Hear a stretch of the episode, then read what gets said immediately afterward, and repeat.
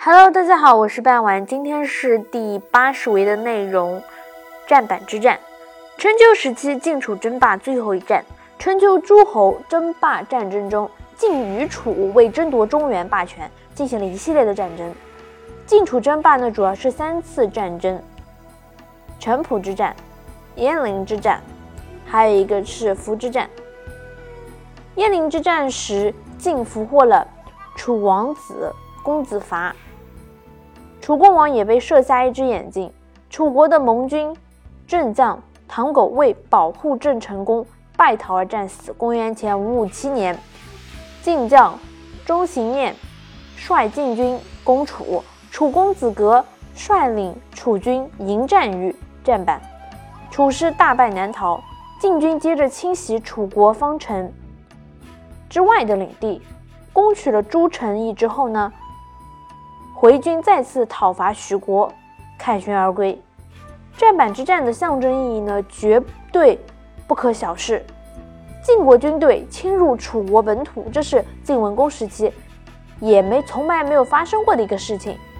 这也是继公元前五八三年的晋伐蔡攻楚破沈之战，公元前五七二年交易之战后，晋国军队第三次侵入楚国本土。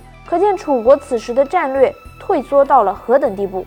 因此，此后一段时间呢，晋国基本很少考虑来自楚国的威胁，而主要任务呢就转变为如何稳定中原局势，维持国家霸业了。晋国战板之战呢，是春秋时期公元前四八三战中具有转折意义的一战。晋楚两国从晋文公、楚成王以来，为争夺对中原地区的控制。进行了长达八十年的争霸战争，可谓是战无虚日，给中原各国人民带来了莫大的灾难，生产遭到破坏，人民生活万分疾苦。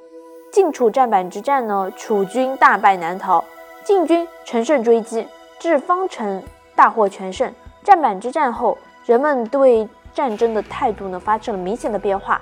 由于晋楚军已疲惫，形成了军事。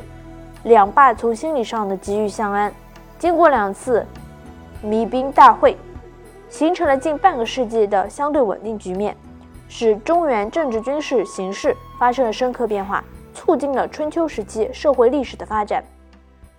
好了，今天的内容呢就到这里结束了，我们下期再见。